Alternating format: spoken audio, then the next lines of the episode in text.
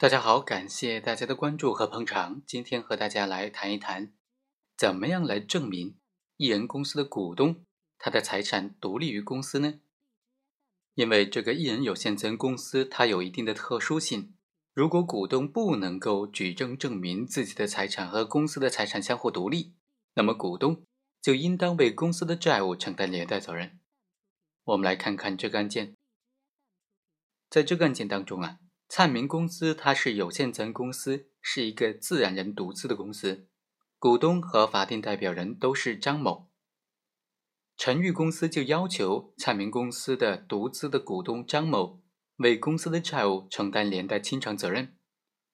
在诉讼过程当中，张某就向法院提供了灿明公司的验资报告，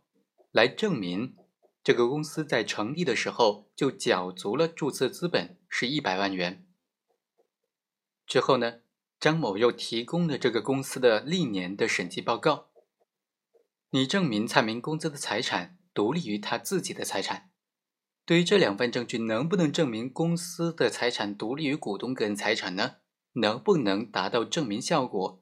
这个股东要不要为公司的债务承担连带责任呢？一审法院就审理认为。张某提供的验资报告证明了这个公司实收了张某的出资，公司的财产独立于张某的财产，所以原告要求股东为公司的债务承担连带责任缺乏依据。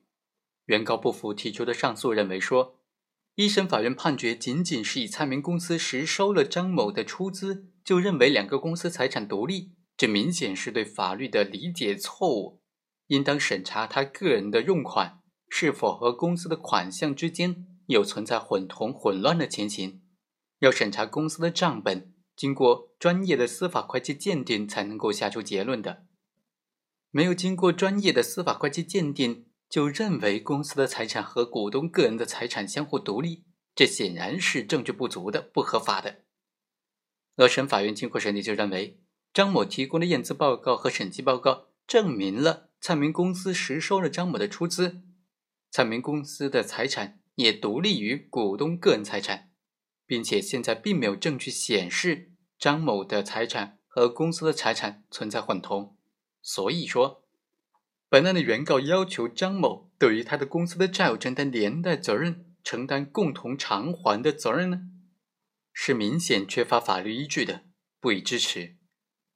好，以上就是本期的全部内容，我们下期再会。